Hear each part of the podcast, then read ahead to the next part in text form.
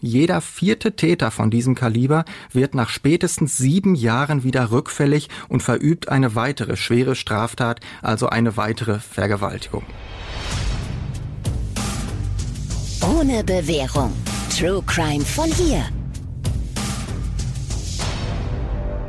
Und damit hi und herzlich willkommen zu Ohne Bewährung, ein Podcast von den Ruhrnachrichten und Radio 91.2. Ich bin Nora Wager. Und ich bin Alicia Theisen. Und wir sprechen in unserem Podcast über wahre Verbrechen und die Gerichtsprozesse dahinter. Und bei uns ist deswegen heute auch mal wieder der Martin von Braunschweig, unser Gerichtsreporter. Hallo, ihr zwei. Hi. Hi. Ja, wir sprechen heute über eine Tat, die im Sommer 2019 in Bergkamen passiert ist und da wirklich die Leute komplett entsetzt hat. Vor allem die Eltern von jungen Mädchen. Am 13. Juli wurde im Stadtteil Oberaden eine 15-jährige Schülerin abends auf dem Weg nach Hause vergewaltigt. Dabei hat der Täter sie so brutal misshandelt und so schwer verletzt, dass sich viele im Ruhrgebiet noch an diese Tat zurückerinnern, auch Jahre später. Und für mich ist es ein ganz besonderer Fall, weil ich bin gar nicht so weit davon entfernt aufgewachsen. Also es sind ein paar hundert Meter Luftlinie. Und ich erinnere mich noch ganz präsent an den Abend, wo das zum ersten Mal publik wurde. Es waren Sommerferien, ich war 18, so Ende der Schulzeit. Meine Eltern waren nicht da und ich war alleine im großen Haus und äh, dann haben wir in der WhatsApp-Gruppe gechattet und plötzlich kam so eine Nachricht, da wurde jemand vergewaltigt, da wurde jemand vergewaltigt. Ist das nicht da bei Nora? Und ich war so, was? Und dann gab es schon so die, die ersten Gerüchte und Nachrichten und dann habe ich so realisiert, ja, das ist ja wirklich direkt bei mir um die Ecke. Und dann habe ich schon ein bisschen mit der Angst zu tun bekommen, weil wir haben so bodentiefe Fenster, ne? Und dann denkt man sich ja schon, was, wenn da jetzt jemand durch den Garten schleicht? Und dann hieß es auch, der ist auf der Flucht, der könnte ja überall sein. Und wenn man da ganz in der Nähe wohnt, kriegt man schon ein mulmiges Gefühl, wenn man dann so als junges Mädchen alleine zu Hause ist. Und du hattest uns ja mal erzählt, deine Eltern wohnen ja jetzt nicht irgendwie in irgendeinem zwielichtigen Viertel. Das ist da so ein normaler Stadtteil. Ganz normal. Also ich hätte nie gedacht, dass es in der Ecke passieren kann. Da sind Einfamilienhäuser, da geht man idyllisch am Kanal spazieren. Da ist eigentlich kein Hotspot Crime Scene. Also da fühlst du dich abends, hast du erzählt, beim Joggen immer sicher. Ja, schon. Also ich hätte nie gedacht, dass es da passieren würde. Ja, das Mädchen war an diesem Samstagabend mit Freunden unterwegs gewesen, wie man das so macht. Wir haben es gehört, 15 Jahre alt. Es hat also wahrscheinlich gerade so angefangen, dass man regelmäßig an den Wochenenden feiern äh, gegangen ist. Ähm, wenn ich mich mal an meine ähm, Jugendzeit zurückerinnere, ich kann für mich sagen, dass das zu Hause nicht immer so einfach war. Äh, es war auf jeden Fall gut, äh, dass meine Mutter, mein Vater da so ein bisschen einbremsen und äh, zügeln konnte, denn der war halt sehr, sehr, sehr ängstlich. Wir haben uns da als Kinder manchmal oder als Jugendliche manchmal drüber lustig gemacht. Aber wenn es tatsächlich nach ihm gegangen wäre, dann hätte ich garantiert sicher viel früher zu Hause sein müssen und vor allem hätte ich auch in der Dunkelheit nicht mehr mit dem Fahrrad fahren dürfen, weil da gibt's ja Leute, die spannen Stolperdrähte über die Straße und legen dann die Fahrradfahrer auf die Nase und dann werden diese Fahrradfahrer von denen überfallen. Zumindest hat das mein Vater immer gesagt. Was haben eure Eltern gesagt? Wisst ihr das noch? Also ich erinnere mich tatsächlich gar nicht mehr so genau dran und ich glaube, das ist so ein Zeichen dafür, dass meine Eltern eigentlich nie überängstlich waren. Also klar, man hat mir schon gesagt, so klar, junge Frau, junges Mädchen, ähm, abends allein im Dunkeln. Aber ich war und bin vielleicht auch so ein bisschen so ein Rebellenkopf. Also ich habe mir da jetzt nie groß Gedanken drüber gemacht und habe mich immer super, super sicher gefühlt. Aber klar, dieses Beispiel jetzt zeigt auch so kurz bei Nora um die Ecke, wo es ja auch super sicher ist. Sowas kann eben leider immer und überall passieren. Ich glaube, mir geht's da wie Alicia. Also man man hat das natürlich schon irgendwie im Kopf und man denkt da ab und zu dran, aber meine Eltern waren nie übervorsichtig und ich glaube ich auch nicht. Also ich gehe heute immer noch abends spät spazieren und joggen und wenn ich das will und ich, ich würde nie sagen, oh, ich gehe jetzt nicht zu dieser Party, weil ich weiß ja nicht, dass, wie ich da mit irgendwem nach Hause komme. Das, so habe ich mir nie Gedanken drüber gemacht. Ja, ich bin auch immer abends alleine irgendwie mit dem Nachtexpress und mache ich auch heute noch. Also mhm. fühle mich da eigentlich sicher. Aber ich verstehe auch alle Frauen und Mädchen und auch Männer und Jungs, die sagen, boah, nee, das muss nicht sein, da lasse ich mich lieber abholen oder nehme ein Taxi oder so. Kommen wir mal zurück nochmal zu unserem Fall. Die 15-Jährige aus Oberaden, die ist an dem Abend alleine mit den Öffentlichen gefahren und dann zu Hause ausgestiegen und von der Haltestelle, da hatte sie noch so ein paar hundert Meter zu laufen, also wirklich nicht weit. Und auf dem Weg, da hat sie sich dann gedacht, ah, ich gehe lieber doch noch mal in die Büsche, ich schaffe das nicht mehr, bis ich zu Hause bin. Also hat sie sich ins Gebüsch gehockt und die Hose runtergezogen. Und dabei ist sie von einem Mann beobachtet worden. Sie sieht den, erschreckt sich natürlich komplett und versucht so schnell wie möglich wieder sich anzuziehen und wegzurennen. Aber dann steht er schon direkt bei ihr und ja, was dann passiert, ist fast unbeschreiblich. Ja, der Mann schlägt zu. Auf jeden Fall mit den Fäusten. Das Mädchen hat später bei der Polizei ausgesagt, dass er auch eine Waffe in der Hand gehalten hat und ihr mit dem Knauf immer wieder ins Gesicht geschlagen hat. Das hat sich aber äh, nicht bewahrheitet. Das hat sich nicht nachweisen lassen zumindest. Auf jeden Fall bricht der Täter ihr mit diesen Schlägen das Nasenbein, die Augenhöhle und auch noch andere Knochen im Gesicht. Das Mädchen erleidet einen Schädelbasisbruch und ihr rechter Daumen, der wird dermaßen zertrümmert, verkümmert bei diesem Geschehen, dass sie ihn wohl nie wieder richtig benutzen kann. Dann zwingt der Mann dieses blutüberströmte Mädchen in ein kleines Waldstück, er fordert es auf, sich auf einen Baumstamm zu legen, und dann versucht er sie zu vergewaltigen, das klappt aber nicht. Und dann passiert was ganz Merkwürdiges. Genau, er äh, hört dann auf und hockt sich zu der Schülerin hin, bietet ihr eine Zigarette an, will mit ihr ins Gespräch kommen, dann nimmt er sein Handy raus aus der Tasche und zeigt ihr Bilder von seiner Familie auf diesem Handy. Die 15-Jährige kann aber kaum was sehen, weil ihr ganzes Gesicht total zugeschwollen und voller Blut ist. Und dann urplötzlich kippt die Stimmung wieder. Der Mann wird wütend, wahrscheinlich weil das mit der Vergewaltigung nicht geklappt hat und weil das Mädchen seine Bilder nicht sehen will. Dann nimmt er das Kind, schleift es äh, in Richtung der Bahngleise und weil äh, die Schülerin kaum laufen kann, trägt er sie die Böschung hoch und dort vergewaltigt er sie dann tatsächlich und als ein Zug vorbeifährt, ist er plötzlich weg. Und mit letzter Kraft kann sich dann dieses Mädchen auf die Straße schleppen. Dort ist sie dann einer Frau in die Arme gelaufen, die mit ihrem Vater und ihrem Kind unterwegs war. Die Zeugen sehen natürlich sofort, was passiert ist. Sie alarmieren die Rettungskräfte und die Polizei. Das Mädchen kommt ins Krankenhaus in letzter Sekunde, wie es dann später heißt.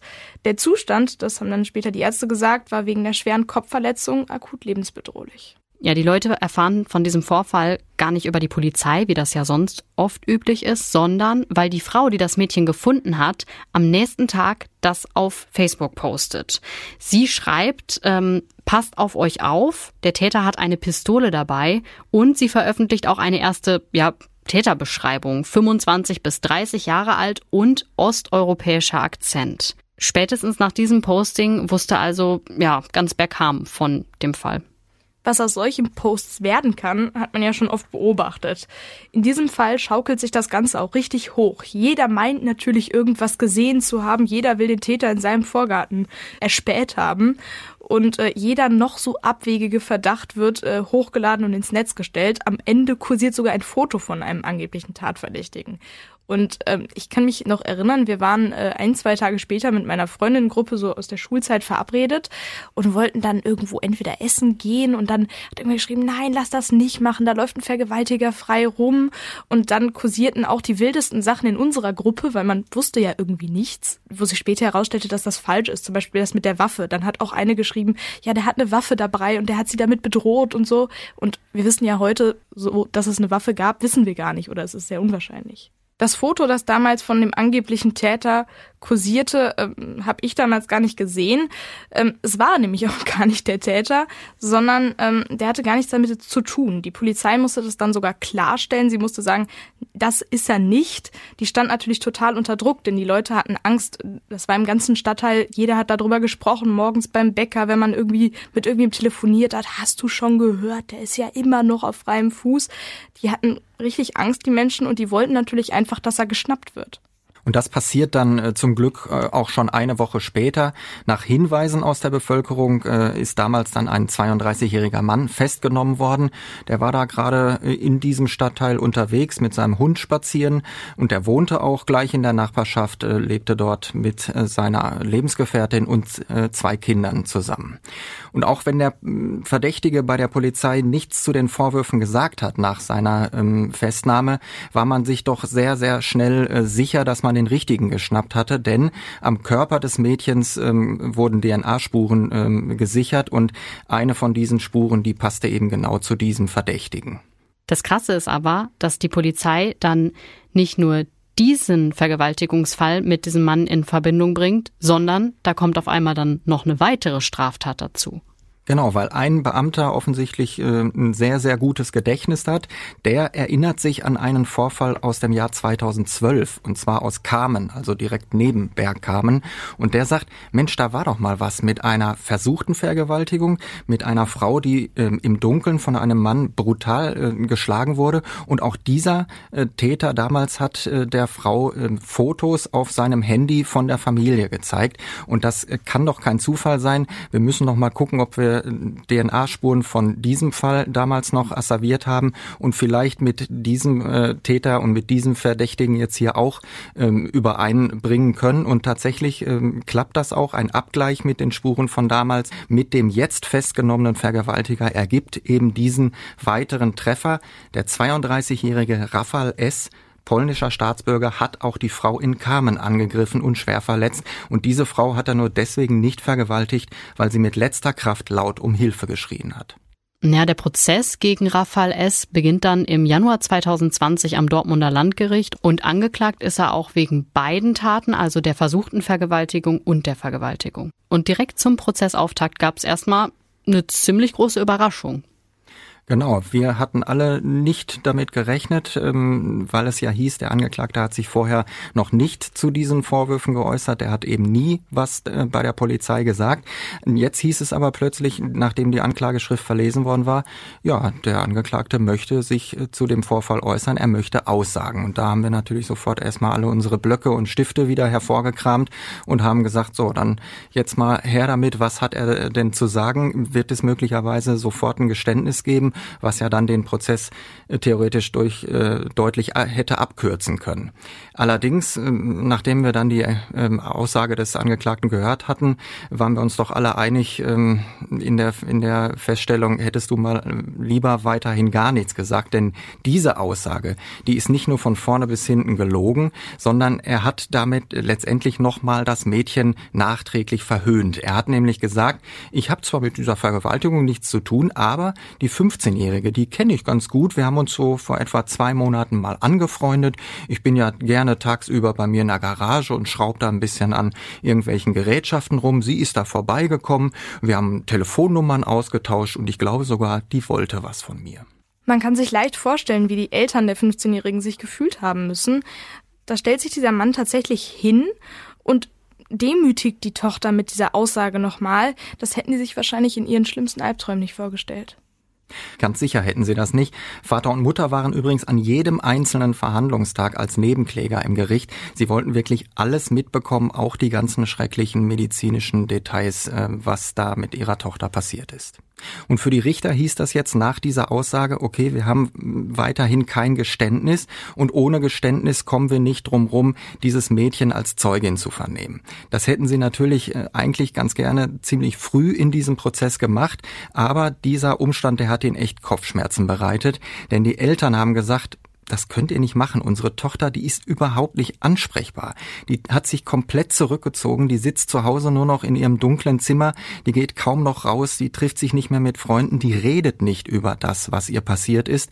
Und ich weiß noch äh, vor allem, wie der Vater ausgesagt hat, der hat geweint während seiner Aussage, denn er hat erzählt, ich als Mann habe auch überhaupt keinen Zugang mehr zu meiner Tochter, die blockt mich total ab, die lehnt mich total ab. Das war wirklich schlimm, den Vater und natürlich auch die Mutter so leiden zu sehen. Die Vernehmung des Mädchens ist dann immer wieder verschoben worden, wahrscheinlich auch in der Hoffnung, dass sich der Angeklagte doch noch mal einen Ruck gibt und es sich anders überlegt und doch noch alles zugibt. Und die Richter haben Raphael S. dann schließlich sogar einen Deal angeboten. Das kann man ja machen im, im Strafprozess. Du legst ein Geständnis ab und wir verhängen dann nicht mehr als zehn Jahre Haft. Aber auf diesen äh, Deal ist er nicht eingegangen. Ja, er hat dann aber zum Glück doch irgendwann eingesehen, dass die Spurenlage so eindeutig war, dass wirklich alles auf ihn hingedeutet hat. Rafael S. hat dann doch noch ein Geständnis abgelegt und da musste das Mädchen zum Glück nicht mehr angehört werden. Viel einfacher ist es aber durch dieses Geständnis trotzdem nicht geworden, weil auf einmal gab es dann ein ganz neues Problem, Alkohol. Ja, Rafael S. hat den Richtern erzählt, dass er an diesem Tag wie immer in seiner Garage war. Er hat so ein bisschen rumgeschraubt, hat so ein bisschen vor sich hingewerkelt und seine Freundin war mit den Kindern unterwegs. Und er hat sich angeblich, so hat er zumindest erzählt, darauf gefreut, dass die aber am Abend nach Hause kommen und dass man dann schön zusammen gemeinsam diesen Abend verbringt. Dann soll sich die Freundin aber am Telefon gemeldet haben und hat gesagt, ich habe es mir anders überlegt, wir fahren jetzt noch zu anderen Bekannten, es könnte spät werden. Und darüber will er so wütend und sauer geworden sein, dass er sich äh, angeblich total hat volllaufen lassen. Und als der Angeklagte von dem Alkoholkonsum erzählt, muss das Gericht natürlich sofort bedenken, hatte das Auswirkungen auf die Schuldfähigkeit? Müssen wir die Strafe deshalb vielleicht sogar abmildern? Ja, die Richter haben sich dann als erstes dran gemacht, etwas über die Trinkgewohnheiten von Rafael S. rauszukriegen. Denn so eine verminderte Schuldfähigkeit wegen Alkohol, die kommt ja nicht einfach mal so, sondern, ähm, oder die ist ja nicht automatisch äh, gegeben, sondern wenn ich regelmäßig trinke und regelmäßig viel trinke, dann ähm, hat das natürlich keinerlei Auswirkungen auf meine Schuldfähigkeit. Also haben sie geguckt, wie viel trinkt er denn eigentlich so und trinkt er regelmäßig? Und ich erinnere mich noch gut an zwei Zeuginnen aus Bergkamen, zwei Schwestern, Schwestern, die äh, jeweils äh, sich abgewechselt haben, an einem Kiosk äh, zu verkaufen in Bergkamen, Oberaden, also genau in dieser Nachbarschaft. Und beide äh, sind gefragt worden, kennen Sie diesen Angeklagten? Die haben einmal zur Seite geguckt und gesagt, ja klar kenne ich den, der ist doch Stammgast bei mir gewesen. Der war pro Schicht mindestens zwei, drei Mal bei mir. Was hat er denn gekauft? Ja, so ein Bier-Mischgetränk äh, sehr gerne, um das andere runterzuspülen, nämlich sein grünes Zeug. Die Richter so, hä, grünes Zeug? Und die Zeugin, ja, je Jägermeister. Und um einzuschätzen, welche Rolle der Alkohol auch für die Tat hatte, hat das Gericht von Anfang an einen Psychiater hinzugezogen. Und der Psychiater hatte natürlich jetzt einen schweren Job, denn er sollte sich dazu äußern, ob der Alkohol möglicherweise zu einer verminderten Schuldfähigkeit geführt hat. Ich habe es ja eben schon gesagt, verminderte Schuldfähigkeit, die ist nicht automatisch gegeben, wenn Alkohol im Spiel ist. So einfach ist das nicht. So eine verminderte Schuldfähigkeit, die kann man übrigens, ähm, die muss man aus zwei Seiten ähm, beleuchten. Zum einen kann die Einsichtsfähigkeit ähm, nicht mehr gegeben sein oder vermindert sein. Das heißt, dass ich nicht mehr erkenne, dass das, was ich jetzt da gerade mache, verboten ist, falsch ist und mit Strafe belegt ist. Und es kann die Steuerungsfähigkeit eingeschränkt sein. Das ist wesentlich häufiger, dass ich mich zum Beispiel so sehr betrunken habe, dass ich zwar immer noch weiß, dass man nicht klauen darf oder dass man Menschen nicht schlagen darf, dass ich mein Verhalten aber nicht mehr richtig kontrollieren kann.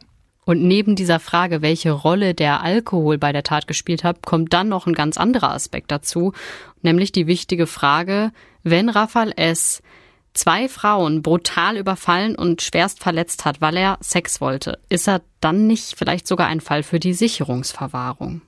Und dann kommt was, was wir alle aus unserem, also wir drei aus unserem journalistischen Alltag kennen. Ähm, immer wenn man über solche grausamen Vergewaltigungen berichtet, bekommt man danach Leserbriefe und Kommentare, die fordern, den muss man für immer wegsperren, der darf nie, nie wieder das Tageslicht sehen. Aber so leicht ist es gar nicht, jemanden für immer und ewig wegzusperren. Aber es gibt eben die Sicherungsverwahrung. Und da können wir ja kurz einmal erklären, es ist keine Sicherheitsverwahrung, auch wenn das oft falsch gemacht wird. Nein, die Sicherungsverwahrung soll nicht den Täter bestrafen, sondern die Bevölkerung vor einem wirklich gefährlichen Täter schützen. Das heißt, wer mindestens zwei Sexualstraftaten verübt hat und dafür zu einer bestimmten Strafe verurteilt wurde, das kann ein Fall für die Sicherungsverwahrung sein. Dann könnte man ihm nämlich einen Hang zu schweren Straftaten unterstellen, also ist er ein sogenannter Hangtäter. Wird die Sicherungsverwahrung im Urteil angeordnet, heißt das, der Angeklagte muss erst einmal die volle Haftstrafe verbüßen und danach wechselt er dann in die Sicherungsverwahrung. Die Unterbringung dort, das muss sich von einem in Anführungszeichen normalen Gefängnis unterscheiden. Die Inhaftierten dort, die haben zum Beispiel eigene Bettwäsche und können sich auch eigene Einrichtungsgegenstände in die Zimmer reinstellen. Wenn die Sicherungsverwahrung angefangen hat, wird einmal im Jahr geprüft, ob der Mensch immer noch eine Gefahr für die Allgemeinheit ist. Und dazu werden psychiatrische Sachverständige herangezogen. Wenn er dann als ungefährlich eingeschätzt wird, dann kann er entlassen werden. Ansonsten ist nach spätestens zehn Jahren in der Sicherungsverwahrung Schluss. Wobei man da sagen muss, keine Regel ohne Ausnahme. Ähm, wenn wir mal ein Beispiel nehmen, ein Bankräuber zum Beispiel, da kann es immer noch sein, dass der nach zehn Jahren wieder hingeht und die nächste Bank ausraubt. Aber dann ist das so, die Sicherungsverwahrung ist nach zehn Jahren vorbei. Bei einem Vergewaltiger, wie in unserem Fall, da ist das anders, weil wenn der Verdacht besteht, sobald wir den rauslassen aus der Sicherungsverwahrung, geht er hin und vergewaltigt die nächste Frau. Äh, Im Wortlaut heißt das, sobald die Gefahr schwerer seelischer oder körperlicher Schäden bei Opfern besteht, dann kann die Regel eben aussetzen und dann kann die Sicherungsverwahrung auch länger dauern. Wir gehen nochmal wieder zurück zu unserem Fall. Jetzt muss man natürlich rauskriegen, ist Rafael S. so ein Hangtäter? Ähm, kann er also immer wieder Überfälle auf Frauen begehen? Und äh, deswegen musste das Gericht jetzt anfangen, in seiner Vergangenheit zu kramen, denn er hat ja nicht nur seine aktuelle Lebensgefährtin, sondern der hatte ja auch schon vorher mal Freundinnen äh, und Partnerinnen und die wissen ja vielleicht auch was über ihn zu erzählen. Seine aktuelle Lebensgefährtin, weiß ich auch noch ganz genau, die hat sich im Prozess hingesetzt und gesagt, das ist ist der liebste Mensch von allen, wirklich fast wörtlich. Ähm, dem, der kann keiner äh, Fliege was zuleide tun, der ist nett zu den Kindern und ähm, der ist äh, immer so höflich und ich kann mir überhaupt nicht vorstellen, dass der dieses äh, schlimme Verbrechen oder diese beiden schlimmen Verbrechen äh, verübt hat. Aber es gibt eben ja noch andere Frauen in seinem Leben. Und das Problem war nur, mit einigen war Raphael S. noch zusammen, als er noch in Polen gelebt hat, wo er ja herkommt. Und diese Frauen, die leben jetzt eben immer noch in Polen. Und um die jetzt nach Dortmund zu einer Zeugenaussage äh, zu bewegen, das war leider in diesem Prozess zunächst ein Ding der Unmöglichkeit. Der Prozess war ja nämlich 2020, das war mitten in der Corona-Hochzeit und da kann man es auch ein bisschen verstehen, wenn die Zeuginnen dann am Telefon gesagt haben, nee, ich komme ganz bestimmt nicht nach Deutschland, weil er ist wochenlange Quarantäne und das könnt ihr ganz sicher vergessen. Ja, zum Glück hat Corona aber auch bei der Justiz für wenigstens ein kleines bisschen mehr Digitalisierung gesorgt. Und so konnten die Richter diese eine wichtige Zeugin aus Polen, seine frühere Lebensgefährtin, die mit, die mit ihm wirklich mehrere Jahre zusammen war, dann per Videochat vernehmen. Aber dazu mussten sie dann äh, Dortmund verlassen und äh, nach Bochum fahren. Da gibt's ein Justizzentrum, das wesentlich moderner ist und da dann auch äh, tatsächlich diese digitale Vernehmungstechnik zur Verfügung steht. Diese Videovernehmung war für den Angeklagten jedenfalls ein absolutes Desaster. Seine Ex-Freundin hat nicht nur gesagt, das ist ein böser Mensch, nein, sie hat auch gesagt, der hat mich geschlagen, der hat mich vergewaltigt. Und dann, als sich die Richter, ich weiß noch, die Richter wollten sich gerade verabschieden und sagen, hey, ähm, danke, dass Sie uns zur Verfügung gestanden haben, dass das alles so super geklappt hat und wollten wahrscheinlich gerade den Knopf drücken und ausschalten. Da sagt die, ähm, ich könnte Ihnen noch zwei weitere Namen von Frauen nennen, äh, die ihn von früher kennen und die haben mit Sicherheit auch was ähm, zu, über den zu erzählen, was sicherlich nicht angenehm sein wird. Na, kann man sich denken, was die Richter gesagt haben? Ja klar, gerne haben wir Interesse daran, an diesen Namen. Und es ist dann tatsächlich dazu gekommen, dass in den Wochen darauf auch noch zwei weitere Frauen als Zeuginnen vernommen worden sind. Eine kommen äh, hier aus dem Ruhrgebiet, das heißt, die hatte äh, dieses Problem nicht mit der Quarantäne, aber zum Glück war dann auch inzwischen äh, in Polen äh, die Regelung so ein bisschen abgeschwächt worden, so dass eine Frau auch wirklich aus Polen dann nach Dortmund gekommen ist zum Prozess und auch diese beiden Frauen haben gesagt, ja, Raphael S., ich kenne den, jähzornig, gewalttätig und eine von denen hat auch gesagt, der hat mich vergewaltigt. Also das sind ja dann wirklich richtig belastende Aussagen gewesen.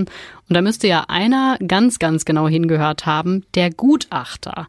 Wir erinnern uns, der sollte ja äh, am Ende des Prozesses sagen, hat der Alkohol den Raphael S. zu der Tat getrieben, hatte der keine Kontrolle mehr oder ist das ein Hangtäter, also einer, der wie immer wieder hingeht und Frauen vergewaltigt? Und wenn er ein Hangtäter ist, dann haben wir ja gelernt, müsste er in Sicherungsverwahrung. Genau, also haben alle dann am Ende dieses äh, langen Prozesses mit Spannung auf das Gutachten von dem Psychiater Gerold Ashoff gewartet. Und Ashoff, das habe ich auch so noch nie erlebt, der hat wirklich zwei volle Verhandlungstage gebraucht, um seine Ergebnisse zu präsentieren. Ich mache es jetzt hier ein bisschen kürzer. Ähm, ich fasse das mal ganz äh, kurz und knapp zusammen. Ähm, Klar war für ihn, Raphael S. ist ein Trinker. Der hat ein Alkoholproblem, ähm, der muss unbedingt eine Alkoholtherapie machen. Der trinkt zu viel und vor allem trinkt er, um Probleme loszuwerden. Das lag bei ihm schon wirklich in der Kindheit und das lag bei ihm auch schon in der Familie. Auch die Mutter soll schon schwerst alkoholabhängig gewesen sein und, wie es hieß, ihn äh, nicht die äh, erforderliche Liebe und Aufmerksamkeit äh, zugebracht haben. Das klärt zumindest die Frage nach dem Alkohol, aber da schließt sich ja direkt die Frage nach der Sicherungsverwahrung an. Ja, und bei der Sicherungsverwahrung hat sich der Psychiater dann ähm, wesentlich schwerer getan, äh, diese Frage zu beantworten, zumindest so zu beantworten, dass man sie dann auch verstanden hat, die Antwort. Denn er hat gesagt, ja, einerseits sind da diese beiden schweren Straftaten. Und ich habe hier eine Statistik dabei und die sagt, jeder vierte Täter von diesem Kaliber wird nach spätestens sieben Jahren wieder rückfällig und verübt eine weitere schwere Straftat, also eine weitere Vergewaltigung. Dann gab es aber auch dieses andererseits. Der andererseits, sagt der Psychiater, dieser Rafael S., der ist nicht der typische Sicherungsverwahrte, der ist nämlich eigentlich ganz anders. Der hat sich nämlich schon mit seinen Taten, zumindest im Gespräch mit mir, auseinandergesetzt. Ein typischer Sicherungsverwahrter, der macht das überhaupt nicht. Der blockt alles ab und sagt, ich habe doch eigentlich gar nichts gemacht. Bei Rafael S., sagt er, besteht noch Hoffnung. Nachdem der Psychiater sein Gutachten vorgestellt hat, wurde dann im Dezember 2020 das Urteil gesprochen. Die Richter haben zehn Jahre Haft verhängt, zwei weniger als die Staatsanwaltschaft gefordert hat, und Raphael S. muss eine Alkoholtherapie machen. Ja, aber beim Thema Sicherungsverwahrung haben sie sich nicht so ganz festgelegt, die Richter. Erst einmal wurde die nicht angeordnet. Das Gericht hat sich das aber ausdrücklich vorbehalten. Und da muss ich sagen, das finde ich ganz schön verrückt, dass die Richter nicht sagen Sicherungsverwahrung ja oder Sicherungsverwahrung nein, sondern so ein Sicherungsverwahrung ja vielleicht später irgendwann mal.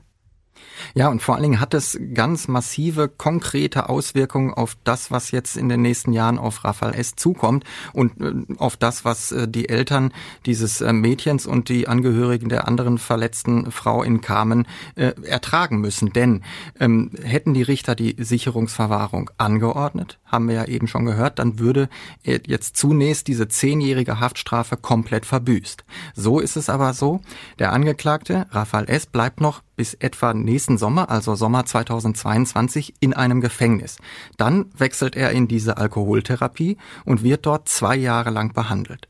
Danach sind dann fünf Jahre seit seiner Festnahme unmittelbar nach der Tat rum. Fünf Jahre heißt die Hälfte der Strafe. Und nach diesen fünf Jahren wird dann ein Psychiater nochmal wieder losgeschickt, ihn zu untersuchen und der soll dann sagen, müssen wir die Sicherungsverwahrung jetzt noch anordnen oder hat auch diese Alkoholtherapie mit dieser begleitenden, natürlich psychiatrischen, äh, therapeutischen Betreuung schon so viel gebracht, dass wir ihn äh, nicht mehr für eine Gefahr für die Allgemeinheit halten. Und wenn das so ist, dann kann er nach fünf Jahren seinen Antrag auf vorzeitige Haftentlassung stellen. Und das muss ich jetzt mal sagen, also aus meiner persönlichen Sicht, ist ganz schön krass. Also, dass der wirklich nach der Hälfte der eigentlichen Haftstrafe vielleicht schon rauskommen kann. Dass es zumindest die Chance gibt, wenn einer sagt, hey, der hat sich gebessert, das ist jetzt ganz anderer Mensch, dass der dann wieder auf freien Fuß kommt. Ich bin, das muss man dazu sagen, ich bin die Letzte, die sagt, ey, für immer wegsperren, wie das, wie gesagt, in manchen Hörerbriefen, Leserbriefen, Kommentaren und so weiter gefordert wird, weil die deutsche Justiz hat ja nun mal den Auftrag, Täter und Täterinnen zu resozialisieren. Aber in diesem Fall hätte ich, glaube ich, mir doch eine Sicherungsverwahrung gewünscht. Und zwar eine eindeutige im Urteil. Also ich hätte mir als erstes mal ein Gutachten gewünscht, was wirklich zu einem klaren Ergebnis kommt. Weil wenn ich als Richter schon sage, ich ähm, nehme Hilfe in Anspruch, indem ich einen Psychiater beauftrage, mir wirklich Hilfestellung zu geben, Sicherungsverwahrung ja, Alkoholtherapie ja oder nein, ähm, dann, dann möchte ich auch, dass diese Fragen beantwortet werden. Äh, das Gutachten von dem Herrn Assoff, das war so ein bisschen schwammig und letztendlich ist daraus dann eben auch ähm, gekommen, dass, dass dieses Urteil Urteil, ich will jetzt nicht sagen schwammig, aber dass diese Frage Sicherungsverwahrung ja nicht letztendlich beantwortet worden ist. Ist ja auch nicht normal, dass der da zwei Tage sein Gutachten verliest, oder? Nee, also ich sag mal so, wenn ich, wenn ich als Gutachter es nicht auf die Kette kriege, das, was ich herausgefunden habe und das, was ich den Richtern mitteilen möchte, in kurzen und knappen und prägnanten Sätzen äh, darzustellen, dann ja, weiß ich auch nicht. Ich glaube, ich sehe es ein bisschen anders. Ich finde, wenn er wirklich nach der Therapie bewiesen hat, vor einem Psychiater, er hat sich gebessert, es wird nicht wieder passieren, finde ich, ist es auch völlig in Ordnung, wenn er nach fünf Jahren wieder frei ist, weil dem Mädchen bringt es überhaupt nichts, wenn er noch weiter eingesperrt ist, wenn er ihr nichts mehr tut. Wir gehen, ich gehe davon aus, dass er dann wirklich nichts mehr tun würde. Dann finde ich es auch richtig, dass er freikommt, weil nur weil wir finden, dass eine Straftat besonders schlimm ist, heißt das ja nicht, dass wir deswegen jemanden aus Gefühl länger wegsperren können. Ja, bin ich ganz bei dir grundsätzlich. Wenn ich mich aber jetzt in diesem konkreten Fall in die Eltern dieses Kindes, in dieses Mädchens hineinversetze, da muss ich sagen, dann sind fünf Jahre einfach zu wenig. Zehn Jahre, die im Urteil stehen, das klingt nach einer Strafe, die für dieses Verbrechen auch oder für diese beiden Verbrechen auch angemessen ist. Wenn daraus aber am Ende nur fünf werden, dann kann, könnte ich verstehen, dass diese Eltern sagen, Moment, das ist deutlich zu wenig, dann müsste hier einfach ähm, noch mehr voll, vollstreckt und verbüßt werden. Ja, das sehe ich auch so. Also wir sprechen hier wirklich nur von der Möglichkeit, wenn ein Psychiater oder eine Psychiaterin sagt, du bist nicht, du wirst nicht rückfällig, du darfst raus, dann dürfte er raus. Aber wir haben ja gerade schon gehört, dass dieser Mann von zwei seiner Freundinnen bzw. Ex-Freundinnen komplett unterschiedlich beschrieben und wahrgenommen wurde. Die eine sagt, das ist der liebste Mensch der Welt, der wird keiner Fliege was zuleide tun, das, das kann der nicht getan haben. Und die Ex-Freundin sagt, oh doch, das ist, äh, das ist ein absolut böser Mensch und der hat mir das angetan und ich traue dem das auch zu, dass er anderen das antut. Ja, die Frauen haben ihn unterschiedlich beschrieben. Allerdings die Mehrzahl der Frauen hat ihn als gewalttätig, als jähzornig und auch als Vergewaltiger hingestellt und beschrieben. Und ähm, das, das Merkwürdige war, dass äh, der Gutachter, der hat ja immer darauf gedrängt und gesagt, ja klar würde ich diese Frauen gerne noch hören, ja klar würde ich gerne auf die Zeugenvernehmung äh, aus Polen nicht verzichten und auch die andere äh, Zeugin aus Polen hier nach Dortmund kommen lassen, weil ich möchte natürlich so viel wie möglich über den Charakter dieses Menschen hören. Und wenn ich dann haufenweise Schlechtes über den Menschen höre und dann trotzdem am Ende nicht dazu komme zu sagen, ähm, das ist ein Fall für die Sicherungsverwahrung, äh, wir haben es alle nicht so recht verstanden. Und auch der Vorsitzende Richter hat während der Befragung dieses äh, Psychiaters ähm, einmal gesagt, Wer, wenn nicht dieser Mensch, der zwei Frauen in der Dunkelheit auf der Straße anfällt, der sie brutal verprügelt und dann die eine versucht zu vergewaltigen und die andere sogar tatsächlich vergewaltigt, wer, wenn nicht dieser Mensch, ist ein Fall für die Sicherungsverwahrung. Aber was der Fall uns zeigt, ist, dass das Thema, wie sicher sich Frauen in der Öffentlichkeit fühlen und wie sicher sie vielleicht auch sind, dass es sich lohnt, immer wieder darüber zu sprechen, weil es schon so ist, dass es Räume gibt oder ähm, Angsträume gibt, in denen Frauen sich eben nicht sicher fühlen, in denen sie Angst haben, alleine nach Hause zu gehen. Und es ist ein Thema, mit dem sich Städte, aber mit dem wir uns auch untereinander beschäftigen müssen. Ja, und ich würde am, am Ende ähm, gerne noch ein Zitat von der Anwältin der Familie dieses 15-jährigen Mädchens ähm, äh, zur Diskussion stellen oder zumindest einmal wiedergeben. Denn äh, Christiane Krause-Schumann, so heißt diese Anwältin, die hat das in ihrem Plädoyer, also kurz vor Beendigung dieses Prozesses gesagt. Und sie hat gesagt, es ist klar, dieser Täter, Raphael S., der wird hier zu einer zeitigen Freiheitsstrafe verurteilt werden, der wird also irgendwann wieder rauskommen. Äh, die Opfer seiner Taten, sowohl das 15-jährige Mädchen als auch die Frau in Kamen, die werden lebenslang leiden. Ja, dieser Satz, der bringt, finde ich, dieses Dilemma bei so vielen Straftaten, vor allem aber bei solchen wie sexuellem Kindesmissbrauch oder wie in unserem Fall heute bei Vergewaltigungen wirklich perfekt auf den Punkt. Man kann den Angeklagten eigentlich gar nicht hart genug bestrafen und man kann vor allem nichts tun, um eben das Leid der Frauen und Kinder zu lindern. Und danke Martin, dass du uns heute diesen Fall mitgebracht hast, der vor allem mir wirklich nahe gegangen ist, der wirklich direkt vor der Haustür war. Und wir hören uns das nächste Mal wieder. Ciao. Okay. Tschüss. Ciao.